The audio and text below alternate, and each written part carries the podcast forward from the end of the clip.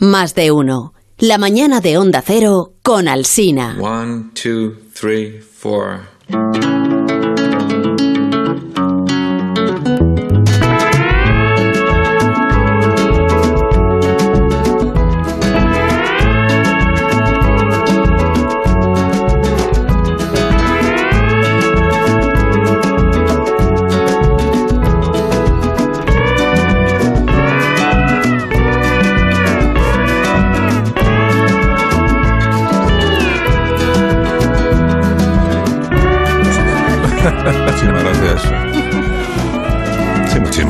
Dicho, sí. Me han traído. Pero si te lo discute.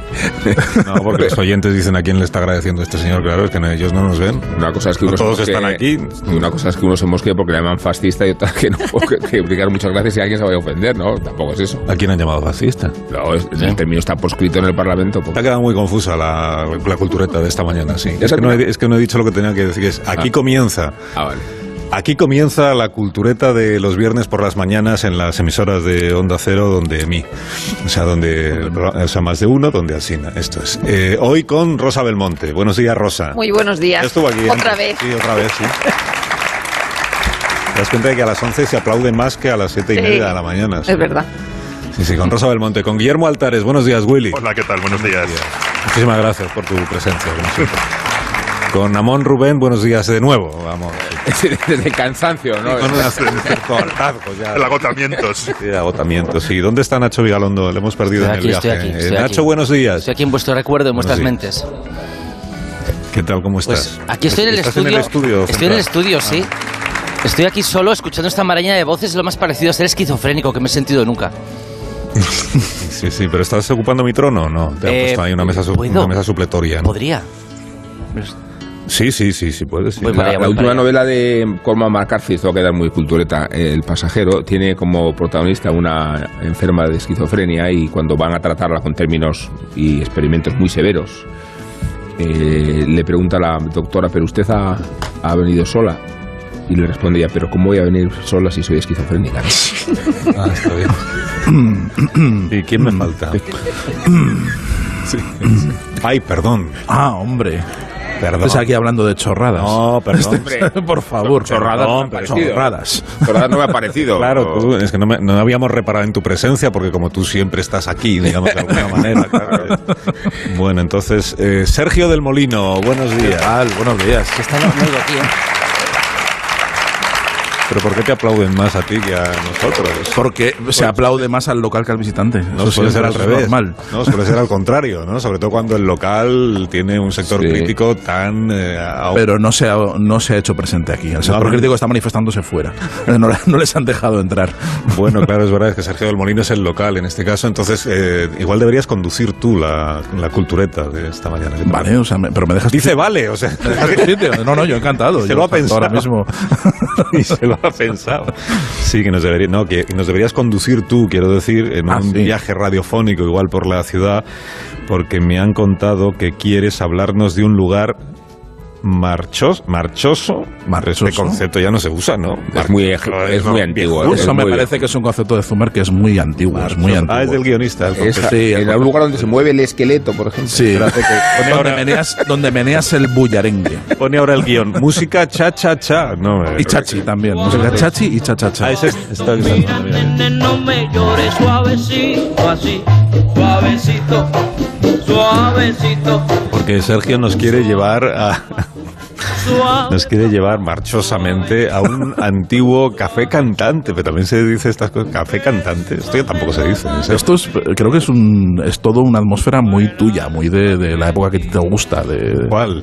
Pues la época esta de, de- de los días de antaño, donde la gente tertuliaba en cafés y llevaba levita. Los días de antaño. Los días de antaño. la ¿Pero qué gente- le pasa, qué le pasa a Sergio? De verdad. Fue la época Cuando está aquí habla así. postcolonial. Sí, cuando está aquí aquí es- es- Luego va a Madrid y habla de. Entiendo perfectamente la hostilidad de tus vecinos, porque ¿Y es vamos. posible que haya, dos, que haya dos Sergios, uno de aquí y que en Madrid vaya De hecho, hay otro que está con Nacho Vigalondo ahora mismo en el vale. estudio. Desgraciadamente hay más de un Sergio. sí, es- esto es así. que- entonces, ¿qué estabas diciendo? Que- Sergio, sí. Oye, ¿seguís teniendo aquí las cabezas esas cortadas y semienterradas en el solado de la Plaza del Pilar? ¿O eso ya no sé...? Eso eh, sigue presente en las alucinaciones de JF, que, Es- que es lo que se, que se inventó hace mucho tiempo en una, en una cultureta. Dijo Sí. que, que en la Plaza del Pilar había unas cabezas flotantes. Sí. Que yo creo que las vio él después de haber pasado No, por uno. No, que estaban como enterradas en el suelo, ¿no? Sí. Da igual, es, es irrelevante. El, ca- el caso es que las vio Todavía él. no lo habéis hecho. Me parecía muy Pero aquí en el museo hay una de Machado. Gigantesca de. Pablo Ah, Serrano. es que- Es que Una estamos, de las muchas que hay de Machado. estamos rodeados de esculturas y de, De Pablo y de Serrano, arte. sí. Te Sí, hemos sí. interrumpido igual cuando querías llevarnos al café Sí. Marchoso. Al, ma- al más marchoso de los. Con, con la, con la Marchuki. No, pero no sé si el guion sigue, tengo ya que hablar. Marchuki. con la Marchuki. Sí. Por favor, es, es verdad, vamos al guion. Es Eh, verdad, sí.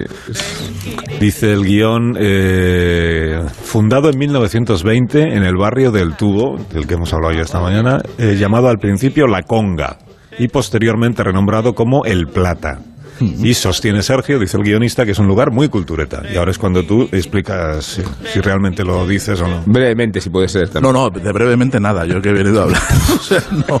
Bueno, No, no, por Dios. bueno. Se llama, es un lugar que se llama El Plata desde el año 40. Es un café. eh, mm, creo que sí que se le puede aplicar la, la- el, el epíteto. Iba a decir adjetivo, pero digo epíteto. El epíteto. Tiene un día muy malo, ¿eh? de mítico eh, y que creo que representa muy bien lo que es lo, lo que es Zaragoza y, y, y lo que y, y cómo se ha ido transformando y cómo ha ido eh, macerando una las aportaciones de Zaragoza al mundo porque es un café que se cerró en el año 92 era eh, muy clásico muy popular eh, era muy popular especialmente la, la, la sesión que había eh, de tarde de sobremesa que- donde venía mucha gente de los pueblos que luego se cogía el autobús a última hora y, y entonces iban a, a tomar el café el café con señoras que se desnudaban y, y era una cosa muy muy popular y Esa muy se querida llamaba de la boina, ¿no? esa era la sesión de la boina. Esa era la sesión de la boina. Y es un café que entró en decadencia como muchísimos otros. Y como entró en decadencia el propio, el propio tubo en los años 80, que fueron muy difíciles para, para esa zona de la ciudad, se cerró en el año 92 y estuvo cerrado muchísimo tiempo. Hasta que se reabrió en el año 2008 con, una, con un diseño y una propuesta escénica eh, organizada por Vigas Luna, diseñada por Vigas Luna. Que es una persona muy ligada a la ciudad, no solo por eh, ascendencia familiar, porque desciende de, de zaragozano, sino por su mujer, eh, Celia Oroz, también era de Zaragoza y pasaba muchas temporadas. Tenía una, casa muy cerquita del, Plata, se compró un, piso y vivía, pasaba muchas temporadas ahí al lado en el, en el, en el barrio del Tubo. Eh, y es una persona que, ha influido mucho en la ciudad porque él, por ejemplo, rediseñó en el año 98 la, la ofrenda de flores del Pilar. O sea, el aspecto actual de la, de la ofrenda de flores es una obra suya. El- el, eh, esa montaña, esa pirámide enorme de flores que se, que se monta en la Plaza del Pilar y que todo el mundo fotografía y que se ve en las multitudes pasando alrededor, es una obra suya, es un, es un diseño suyo, porque él estaba eh, profundamente enamorado de lo que representaba Zaragoza como centro mm, cardinal del iberismo. Entonces él hizo en el Plata una cosa que se llama, que todavía funciona y que está ahí, que todo el mundo puede ir a, a- a visitarlo, que es el cabaret ibérico. Y entonces pues mezcla, eh, mezcla jotas con striptease, mezcla cuplé con folclore, mezcla, va, va cambiando la cosa sobre una escenografía que muy clásica y muy conocida que, evoca cosas tropicales. No, nadie sabe muy bien por qué, cosas tropicales en Zaragoza, pero que gustan mucho y que las pintó también un pintor local muy, eh, muy querido que es Pepe Cerdá.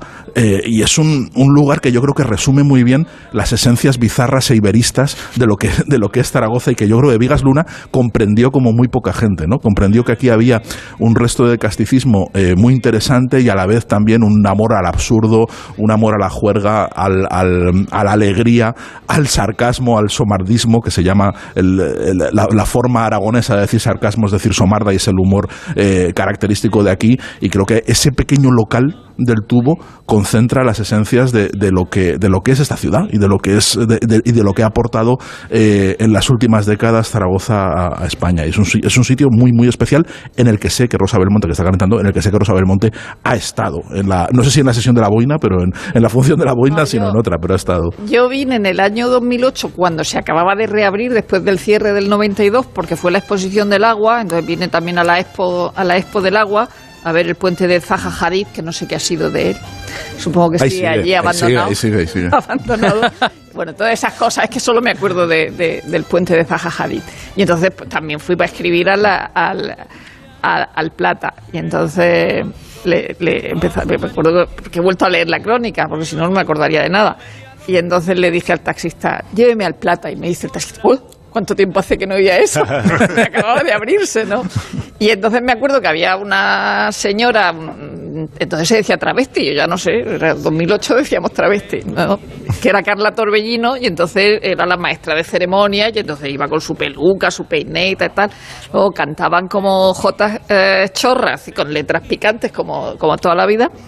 Eh, pero luego había un momento en que ella se quitaba la peineta, la peluca y entonces se ponía a cantar una jota en serio como Juan Carlos, que era como se llamaba. Y eh, yo creo que fue el momento más impresionante de, todo, de toda la noche. O sea, había striptease masculino, femenino, había una mayoría de mujeres, no solas como yo, pero, pero había may- mayoría de mujeres, había striptease femenino, había striptease masculino, je- como escoceses con kill, canciones chorras, eh, eh, por supuesto la, la chica del 17 se oía al final, es decir, lo que espera oír allí, pero yo, de verdad, el momento en que se pone a cantar la jota en serio y se quita el sombrero como eh, la peluca como si fuera un sombrero y fuera a oír el himno nacional fue lo que más perpleja me dejó y desde luego me, Mira, me impresionó Es bastante. que el plata, el plata no, no el, no el de ahora, el de Vigas Luna, el, el que tuviste, sino el, el histórico, el clásico, es, es uno de los elementos vertebradores de España. O sea, adelante.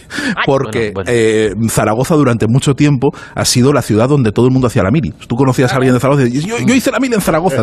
A todo el mundo conocía, ¿no? Todo el mundo había hecho la mili en Zaragoza, lo cual es, es estadísticamente imposible, pero, pero sucedía. O sea, todo el mundo había hecho la mili en Zaragoza y todo el mundo había pasado por el plata. Entonces el plata era como el elemento que eh, amalgamaba a varias generaciones de españoles. Todo el mundo había pasado por ahí de una forma, yo creo que mágica. O sea, era- es como, la, como, como el andén de Harry Potter, ¿no? Que, que no, no puede ser que el tren pase por ahí. Bueno, pues no, no puede ser que toda España quepa en el plata. Pues cabía. Hubo un- un- una, un- una forma de, de cimentar eh, las relaciones entre españoles y de crear una identidad común durante mucho tiempo. Leyendo esta mañana las páginas de cultura del Heraldo de Aragón, ¿cuáles sí, no? ¿Cuáles sí, no? Eh, he visto que había inaugurado una exposición dedicada a los 30 años de Jamón Jamón, Hmm. eh, incluyendo muchos de los fetiches de la película y hasta la moto de, de Bardem. Sí. Porque, claro, la película se rodó fundamentalmente en los monegros. ¿Y no estaban los, los, eh, los huevos del toro? Eh, Estaban, sí, ¿no? sí, creo que están, sí, ¿no? creo que es sí, que eso como se los, que- los él en su sí. casa. Eso, sí, sí, los tenía en su casa. No, que viene a redundar en esa identificación que existía de Vías Luna con, con tu tierra, Sergio. Sí. Eh, digo, reconocía una exposición casi de fetiches, ¿eh? como si hubiera una relación supersticiosa con lo que significa Hombre, Vías ja- Luna. jamón Jamón se rodó en Los Monegros y tiene una vinculación, es una, es una película eh, que, que está dentro de la memoria sentimental de Aragón, ¿no? Y se, y se evoca constantemente el toro eh, de Osborne, donde, donde, en fin, Javier Bardem rompe lo- los, eh, rompe los huevos, es un toro que, que, en fin, conoce todo el mundo, que está ahí en, en- es uno de los cinco o seis toros que hay en la, en la carretera y es un, es un espacio y, eh, y una, y una película, yo creo que también condensa mucho esa, esa mirada 하다가 de lo absurdo, del, del- del- de la tierra de nadie, que es buena parte de, de Aragón, donde ocurren cosas a- al margen ¿no? y, de- y disparatadas. Una de las cosas más inteligentes que hizo Vigas Luna fue eso, fue una reescritura de todos los tópicos españoles para convertirles en, en otra cosa, porque también está, eh, también rodó mucho el Levante, Huevos de Oro, Huevos de Oro, maestra de la Braga de Oro. o Son de Mar,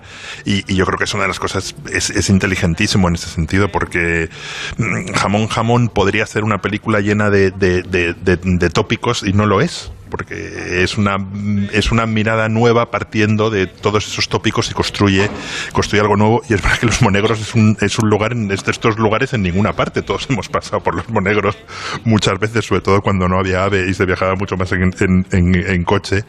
Y, yo creo que, que la, la manera en que, en que juega con el, con el paisaje y lo convierte en- en otra cosa es maravillosa. Y es una película que hace mucho que no veo y que me, me apetece volver a ver, la verdad.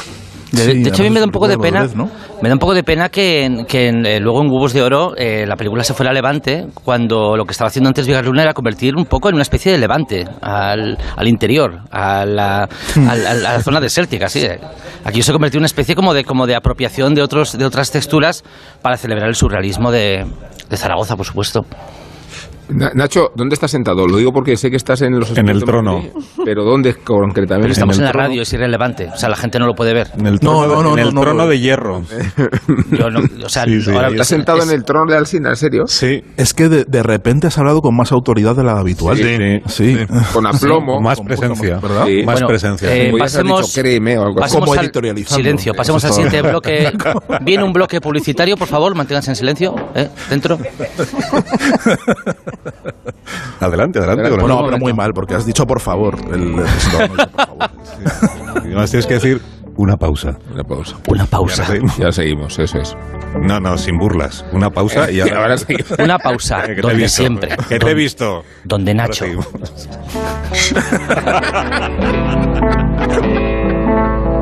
Más de uno en Onda Cero. La mañana de la radio.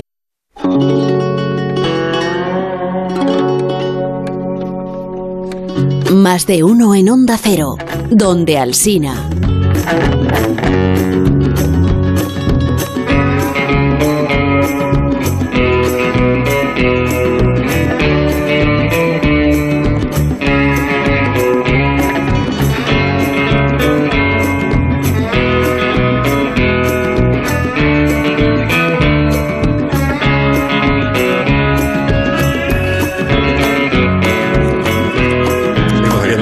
Por las mañanas, donde Nacho, aquí en las emisoras de Onda Cero, donde Son Nacho las- Vigalondo se entiende. Y son- eh, son las las que- 11.35 y la cultureta sigue cabalgando el lomo de la actualidad cultural. Por favor. Por favor. Cab- cabalgando el lomo. perdón, perdón.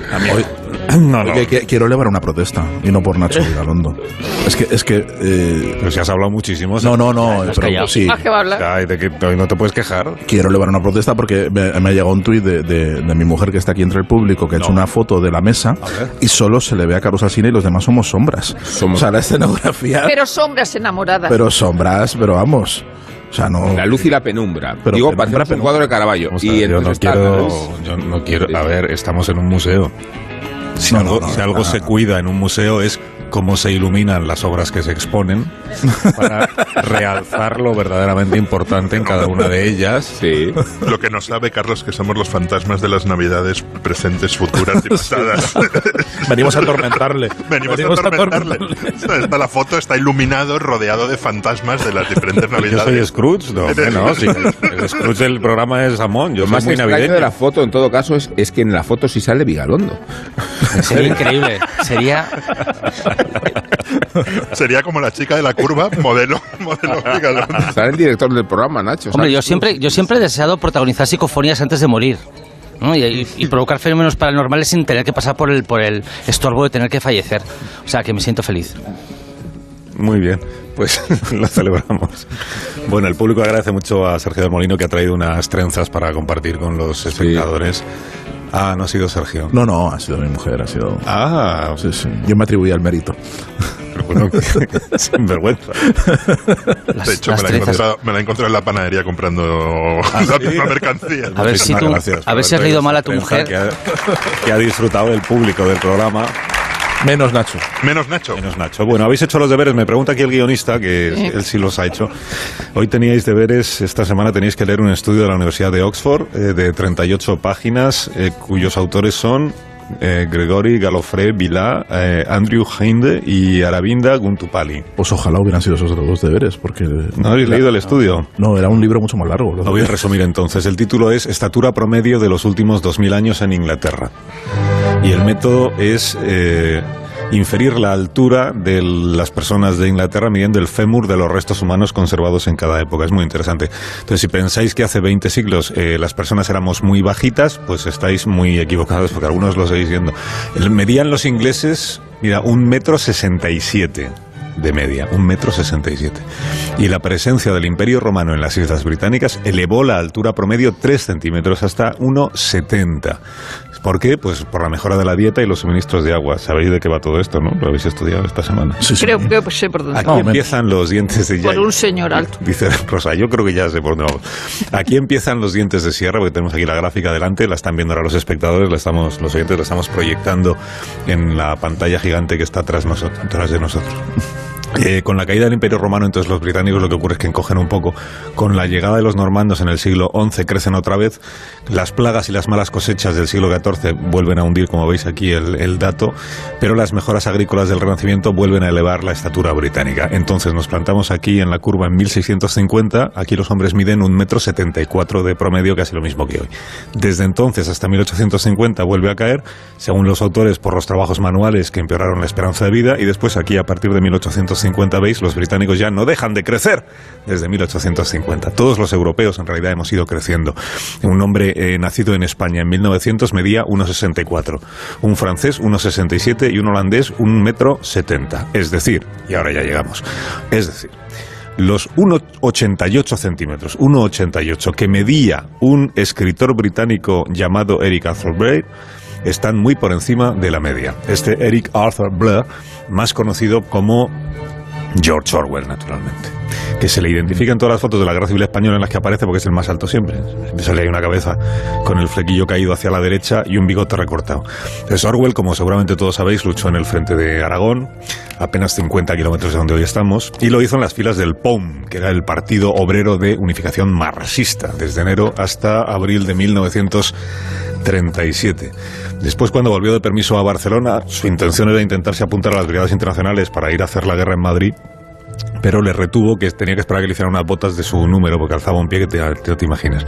Y mientras estaba esperando allí, lo que se desató en Barcelona fue lo que se llamó las jornadas de mayo, o sea, la guerra civil dentro de la guerra civil, entre los eh, partidos de la izquierda, sobre todo los comunistas, los anarquistas, el propio PON, que salió bastante mal parado. Total, que Orwell nunca pudo marcharse al frente madrileño y acabó de nuevo con el fusil en el frente de Aragón en mayo de 1937. Y cuenta el escritor Dorian Lindsay en su libro Una biografía del 1984 de George Orwell, o sea, una biografía no de Orwell, sino del libro 1984, dice que como Orwell era mucho más alto que el español medio y su cabeza sobresalía por encima del parapeto de la trinchera, por la mañana a él le gustaba mucho levantarse para fumar de pie su primer cigarrillo del día.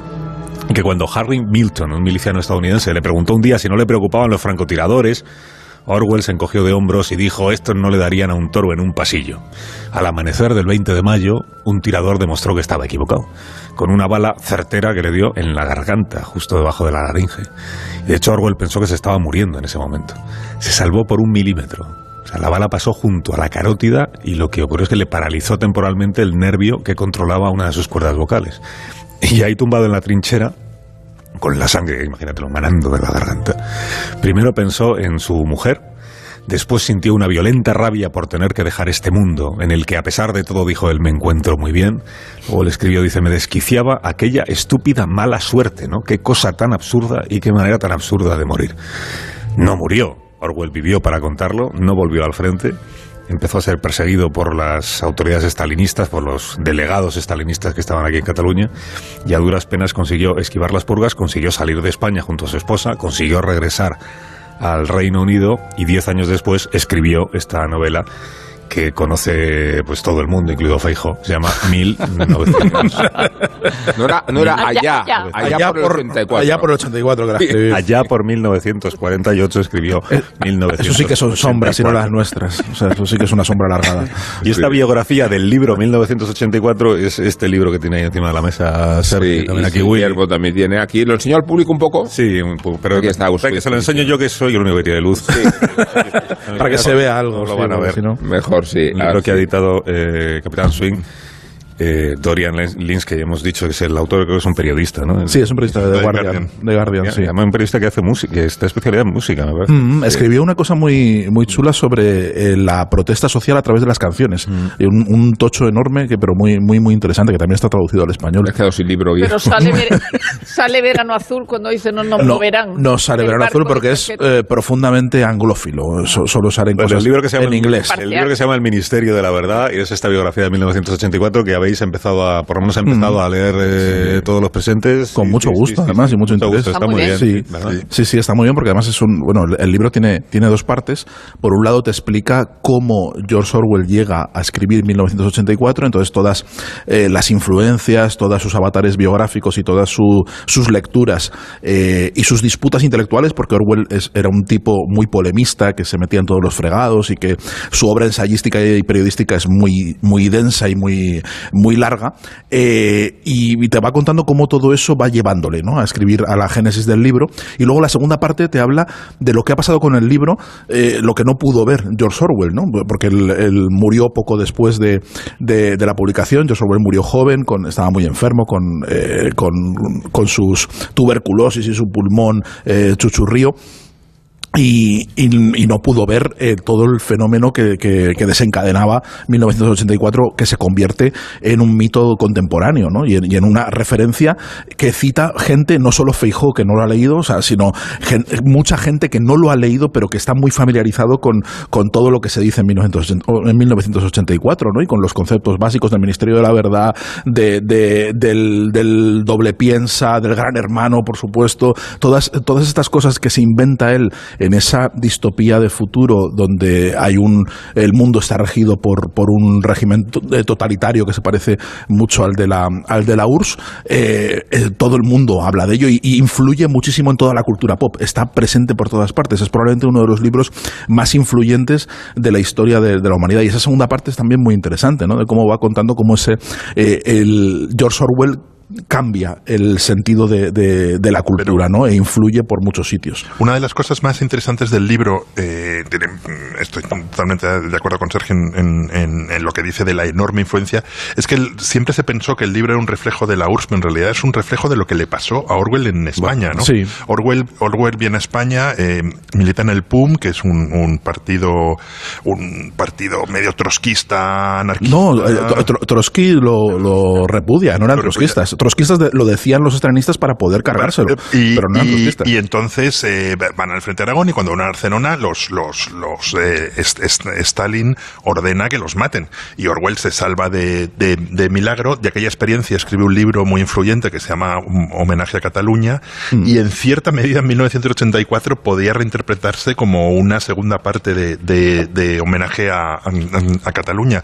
Y tiene, el, el, otro día hablabas de un libro, o sea, una de, una de las lecciones es más importantes de Orwell y de la vida de Orwell en, en, en, la guerra civil es la idea de pensar contra sí mismo. ¿no? En un país tan polarizado como el que vivimos ahora, donde parece que todo el mundo tiene que seguir el carril hasta el final de lo que le dictan sus ideas, Orwell realmente llega con una impresión a la guerra civil española, vuelve con otra y escribe contra ella, porque él era un socialista convencidísimo y se da cuenta del tremendo error. ¿no? Y el otro día citabas el libro de Bernanos en una columna de los grandes sí. bajo la luna, mm. que es el el espejo del otro lado. Bernanos era un señor católico cuyo hijo era falangista, absolutamente a favor del golpe, que se instala en Mallorca y cuando ve lo que está pasando en Mallorca con la represión, escribe un libro tremendo, que se llama así Los grandes cementerios bajo la luna, contra el bando en el que en teoría estaba. Y Orwell hace lo mismo, está contra el bando en que en teoría estaba, ¿no? Y eso es yo creo que una de las, la enorme grandeza intelectual de Orwell, y yo creo que es una lección que ahora mismo es más importante que nunca, ¿no? Pensar contra nosotros mismos, pensar contra nuestras convicciones, convencernos y ponernos mm, zancadillas en nuestros pensamientos para mirar el mundo de, otra manera. Eso es una de las cosas que dice, porque aparte del, evidentemente de, 1984 se habla de muchas obras eh, eh, colaterales, posteriores, eh, y hay una de, de las que se habla, independientemente de las que han tenido influencia en Orwell, que por supuesto es H.G. Wells y son otros, de hecho el término Gran Hermano lo saca de, H.G. Wells, es el de Frank Borkenau, El reñidero español, que es un libro muy corto pero interesantísimo. Y Frank Borkenau es uno de los que le dice, cuando hace un elogio del libro, cuando se, se cuando publica todas las cosas de, sobre, sobre la guerra civil, dice que, que lo elogia como un escritor honesto que escribe la verdad por encima de sus propias convicciones políticas, porque, porque Orwell eh, viene a España a combatir el fascismo, había hecho tres novelas, hasta, hasta la, de la aspiristra, que era el símbolo burgués, ¿no? Sí, no, eh, no, era un escritor conocido todavía. No, por eso que había hecho tres, novelas y la última era la de la aspiristra, había escrito poemas malos y, cosas así, entonces él viene a, combatir el fascismo, y, y, él viene con un enemigo que es el fascismo y se va con otro enemigo que es el comunismo. Es decir, y es el comunismo que él ha conocido, por eso lo que ha dicho de, de que sí se había... Eh, inspirado en la URSS, es decir, hay gente de los países del este, eh, fundamentalmente, que dice, este tío ha vivido aquí, dice, ¿cómo puede mm. saber esas cosas? Es decir, pues las sabía simplemente por el campo de pruebas en que se convirtió la guerra civil española, en este caso Barcelona, es decir, ese momento en el que mm, había un mundo de sospecha que también del que también habla Borkenau, es decir, que eh, a él le bastaron unos meses de irse de Barcelona y volver a Barcelona para que todo fuera una vigilancia constante, un mundo de sospecha, delaciones, y él vivió una guerra dentro de la guerra civil. Sí, es es, que decir, es- la, guerra, la guerra de Stalin contra trotskistas, anarquistas y todo. Eso, eso eh, lo, dice muy eh, en, la respuesta a las críticas que los antiguos camaradas le hacen cuando empieza a escribir homenaje a Cataluña y empieza a escribir todas estas cosas. eh, le, plantean, claro, Orwell se vuelve un apestado y, lo primero que le hacen es acusarle de fascista. Todos sus antiguos amigos comunistas, ¿no? Y con los que escribía en la, en la prensa en la prensa obrera. Y él responde, dice, eh, eh, una de las cosas, las críticas más tibias que le hacen es, ¿por qué criticas tanto el comunismo y criticas tan poco el fascismo cuando es la verdadera amenaza? Y él responde, porque yo la, la amenaza totalitaria del comunismo la he sufrido en mis carnes. Lo otro para mí es más una abstracción, con lo cual hablo más de lo que conozco, de lo que yo he sufrido. Es interesante del libro eh, los antecedentes. Has mencionado, Rosa, el, el de H.G. Wells. Y tiene mucho que ver con que si Orwell pretendía hacer una gran profecía política o no. Y podría pensarse que no, que el libro tiene que mucho que ver No, con, la ciencia ficción, Hmm. con la fascinación que a él le produce la ciencia ficción, las lecturas de Wells y sobre todo la reflexión que hace sobre la credulidad, cuántos estamos dispuestos a creernos las cosas en una sociedad pasiva que no tiene capacidad crítica, ¿no? Y cuánto de esa falta de capacidad crítica los regímenes totalitarios se aprovechan hasta explorar todos los límites, ¿no? Y, y creo que en, en- en esa reflexión está también eh, el uso arbitrario que se hace de Orwell según conviene a quien utiliza eh, sin propiedad el adjetivo orwelliano, porque es que por orwelliano ya se entiende solo la noción relativa a 1984, discriminando todo el resto de la obra. Rebelión en la granja es, eh, eh, alude directamente a cómo un régimen totalitario se transforma y, y pasa de prometer la igualdad a terminar estableciendo un régimen de castas con esta idea de que todos los animales son iguales, pero unos más que otros. Pero y la ¿no? desaparición de André Unín Sí. eh, se ve en Rebelión Sí, en la Granja. Sí, Eh, ahí está mucho más apu- a- definido de cuanto pueda estarlo, porque creo que, que entre las reflexiones que aparecen en el libro es interesante saber hasta qué punto Orwell percibía la tecnología como una amenaza. La idea de que el tecnología y eso progreso no tienen por qué ser términos Pero- eh, Está- está ni hablando está hablando de sí, sí. compatibles. Claro. Es- Y, y de- y desde, y desde la ¿Verdad? tecnología se puede llegar a ejercer la tiranía con mucha más solvencia. Esta idea de gran hermano, del ojo que todo lo ve, que tiene que ver mucho con la sociedad panóptica de Foucault y cómo el ojo nos observa sin saber que estamos siendo observados. ¿no? Claro, Pero pero, es- la, la- la- la gracia ahí es que Aldous Huxley fue profesor suyo en Eton. Eh, y, y da la casualidad de que el mundo que tenemos ahora se parece más al de Aldous Huxley que al de, que al de 1984. Es decir, que amamos la esclavitud que nos proporciona la tecnología. Sí, de hecho, Huxley no habla de las distopías, habla del peligro que conlleva la consecución de las utopías. Y es así como se introduce, que es, yo creo que es el reverso del libro de, de Orwell. Yo creo que se de que leer- Siempre, sí, se, ha- siempre se han Sí, sí, visto así. Sí. El, el, eh, Li- Linsky niega un poco eso, niega que sean eh, dos libros opuestos. Dice, pero me parece a veces que se han escrito uno, uno que sea del Madrid y otro del Barça. Pero no, tengas, pero- pero tengas no, que no, ser partidario yo digo de opuesto, uno. yo digo complementarios. Complementarios, Yo creo que sí, son pero parece que opuestos. tienes, tienes eh, que, que- que optar por uno o por otro. Pero, Nacho, perdona, sí. di. Directo. Sí, no, yo creo que ¿Dónde son, Nacho? sí, sí, ¿Dónde bueno, Nacho, son las por favor, sí. 11.51, por cierto. El, eh, yo creo que son opuestos en el sentido de que, de que el mundo acaba, acaba abrazando un, un mundo feliz, mientras que, mientras que 1900 1984 queda como una fantasía recurrente. O sea, es una novela a la que recurrimos, pero creo que Un Mundo Feliz no es una novela tan citada porque vivimos en ella realmente. O sea, realmente somos los que deseamos y voluntariamente plantamos las cámaras en nuestras casas, que es lo que planteaba Huxley. La gran diferencia entre el 84 y esta es que en la novela de Orwell las cámaras estaban en contra de nuestra voluntad y en la novela de Huxley las ponemos nosotros. Que Por cierto, ganado. que, que por cierto me Y la pregunto... persecución de los sentimientos en las dos, eh. Cuidado, porque yo creo que lo que eh, establecen las dos novelas es esta idea de la desaparición del sentir, del sentimiento. Eh, Bueno, pero- Desde el amoroso a- a- al amistoso. O sea, es, es esa forma de sociedad eh, donde no se concibe bajo el régimen del pudor que se pueda sentir nada, ¿no? Ni, Y a la- y a la ni- vez- ni siquiera el placer de comer. Y a la vez la Eso, mercantilización eso hemos- del eso hemos llegado al, al lado contrario, ¿no? A una sociedad hipersentimentalizada. Sí, sí, sí. Sensiblera, no, se- no sentimental. Os que- recomiendo- Que la desaparición de la verdad es también. Ay, perdona, Nacho. No, no, no, recomiendo ver en el, al Adelante, la, adelante, la Nacho, novela. Sí, sí, son las 11.52 en Onda Cero.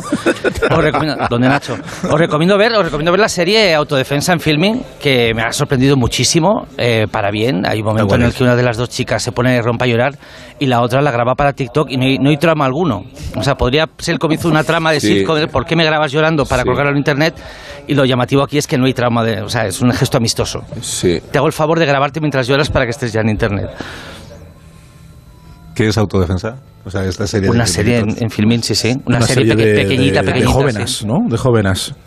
Es Dos chavalas, Dos chicas. pues como dos el chavalas, mundo ¿no? fantasma de Daniel Close. Dos ¿no? Una- amigas. Y una serie hecha con cuatro palos. Está rodada contra una esquina y es maravillosa.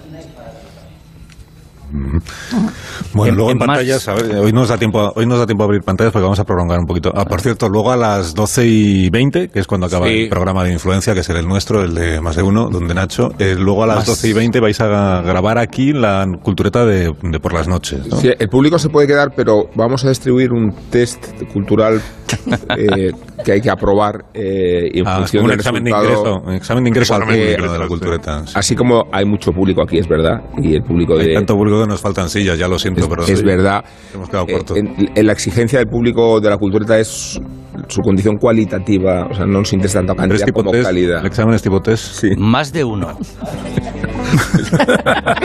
Es un examen tipo test sobre los clásicos culturetas del programa. Sí, es- eso es. O sea, Eh, nazis, los indios de Willy que nunca Esa- salen. de Boyhood y ese tipo de Boyhood, cosas. ¿no? ¿Cuál es la película? Los western. ¿Cuál es la película más aburrida de la que se ha hablado nunca en la cultureta? Sí, Eh, pues- A. Boyhood. B. La que le gusta a No, Willy. pero yo creo, yo, creo que Rubén planteaba algo más de convicciones, ¿no? De, de- de ver Sí. si están de acuerdo con la línea editorial de que todo es ficción, todo, Todo es es western. ficción, todo es de- western. Y si no están Eh, de acuerdo con la editorial, no pueden quedarse. No pueden quedarse. Bueno, bueno, que- que es, un, es un programa exigente. Yo, te- y yo autoritario el programa. ¿eh? Es un programa exigente y lo entiendo. O sea, entiendo que la Son gente se las vaya. 11.54. Así que qué pena de Vigalondo. Venga, acaba- eh, Vigalondo, di, di tú mismo, por ejemplo, eh, en cuatro minutos llegan las noticias de las 12 del mediodía eh, y a la vuelta pues seguimos. En Venga, cuatro minutos, sin más, llegan las noticias de las 12 del mediodía. No, sin más, no, no. Sin, más de uno, no sin más. Sin Sin más. más, no. Sin más, ¿qué te Cuatro parece? minutos llegan, no sin más. Dentro de cuatro minutos, sin más. otra vez. Sin más ni más, o sea, ni más ni menos, cuatro minutos. En cuatro minutos, las noticias del mediodía.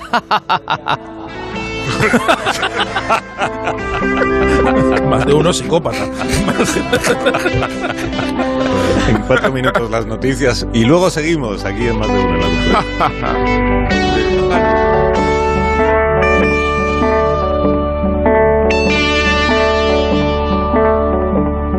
Más de uno en Onda Cero, donde adiós. Bueno, que tenemos cuatro minutos de prórroga hoy en la, en la cultureta. Tampoco os vengáis arriba, que son tres, son tres, es verdad, tres minutos de prórroga aquí en la cultureta. Que queríais hablar, Vigalondo sigue al frente del programa. ¿eh? Dando la hora, dando la hora, la cuenta atrás. sí, Es Son lo que iba las a preguntar, 12, si mandas tú o manda 14. Vigalondo. Vigalondo. Son las que, a ver, 12, Nacho. 14, 27. 28, perdón. No, no, perdón, 29, 30. No, 31. Joder, no, no se puede.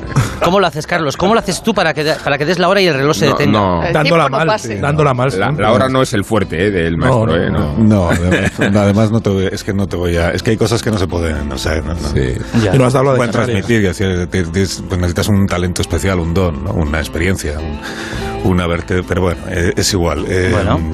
Bueno. Los, los segundos, por ejemplo, pues nunca se dan, claro. Dile, Pues, dile a pues, Rubén que te pase las fotos, te que te enseñe las fotos que le he pasado yo del estado. Sí. Hemos visto las fotos, sí, Bueno, hemos sí, visto pues que eso. te has atrincherado en el estudio. Pues nada, pues a ver si Hay una en la que aparece un letrero Nacho Vigasolo, otra en la que con la puerta tranca el estudio de forma que no trancado el pueda estudio. entrar nadie. el estudio. O sea, esto es como Network, pero que, sin que se me vea.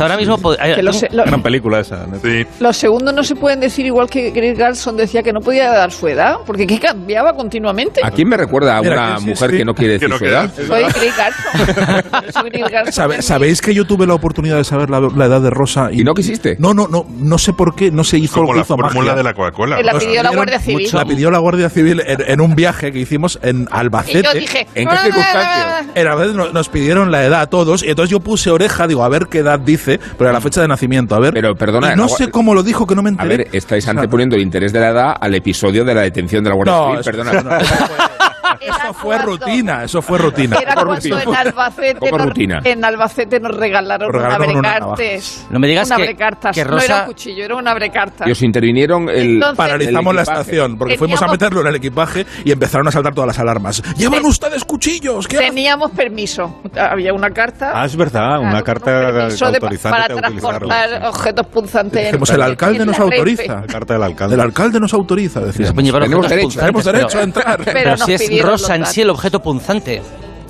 Claro. Claro. No querías- Entonces yo puse, me, no querías me la- puse ahí, digo, voy a poner, voy a aguzar el oído para ver la edad de Rosa Belmonte y no hubo forma. ¿Pero O sea, qué? la dijo de forma mágica, el Rosa- marcó algo. No caerías en la la bajeza Civil de. entendió, más listo que tú. No, ca- no caerías en la bajeza de decir Claro. que tengo tantos, ¿no? Claro, que lo que decía Lina Morgan, otro, Claro. otro horror, referente en mi vida. Qué bajeza, qué bajeza. Nací, nací en no sé qué de enero del pasado. Ahora, había, había, había tres minutos y cómo los hemos desperdiciado, ¿eh? Yo iba a contar algo. Tengo menos autoridad de la normal. O sea, tengo aún menos autoridad Yo que la que que tengo el resto de las semanas. de, Han de-. Guárdala, guárdala para la semana que viene. de recomendaciones para el fin de semana y eso, el puente largo. la que viene. no llevéis, no llevéis bueno, Ah, navajas fácil. si vais al Albacete. Eso en la Es otra recomendación. Eso en la otra cultureta, que ahora es- viene Pues, JF León para cerrar esta, esta y para Ah, cerrar el programa. como La verdad, sí. sí, sí, ya, ya, ya, ya todo lo demás lo decís en la, en la que viene luego. JF León entra JF, 12 buenos días. y 17. Muy buenos días. Muy buenos días. Por alusiones. ¿Qué tal? ¿Cómo estás, Jota? Por alusiones. No me inventé de las cabecitas. Confundí una ciudad con otra, pues soy un tío muy viajado. Bueno, eh, yo creo que confundiste a lo que lo que veías dentro de tu cabeza con la realidad. ¿Que Zaragoza Sí, con pero- Cuaco? ¿O qué? No, era una ciudad alemana. Lo busco en Google y no lo encuentro, pero es una ciudad alemana y no era Sí, Zaragoza. sí, Una ciudad alemana de líneas generales, ¿no? Cabezas en... en- ¿Te das que no cuenta, busco en de Google ahora, ocho no encuentro. disculpándote, eh, ocho años justificándote por haber sembrado de cabezas cortadas la Plaza del Pilar. Ocho Ya, hombre, son pues, unas estatuas de ocho cabecitas Pocos me metálicas. parecen. ¿Cómo contaba, no? E-, Era una imagen En impactante. Decía así, si no lo dudamos que fuera impactante. El problema es que era inexistente. Bueno, JF no. va a poner una canción para ir despidiendo ya la semana radiofónica en este programa, se entiende. Hola, hola, A hola. a ver, Más de a ver, uno. canción. Yo sé, Carlos, que tú eres un tío positivo, te, te gusta hablar de, de buenas noticias, no, no te gusta que haya fallecimientos, eh, te gusta que, que haya efemérides divertidas, ¿no? Pero yo creo que por tu amplio bagaje, yo creo que me consta. Otro digo yo, obituario. Que no te son ajenos eufemismos como crecimiento negativo, reacomodamiento de precios, actividad extracontable, despido en diferido. Y por eso yo hoy te voy a hablar del nacimiento inverso de Christine McVie, que a los 79 años de edad... pues, Obituario. Sí, eso. Eh, pues, ya, pues que sí que no te gusta, Carlos. Eh, bueno, en fin, ella fue uno de los motores creativos de los Fleetwood Mac de los 70, una imparable maquinaria de éxitos como este Don't Stop.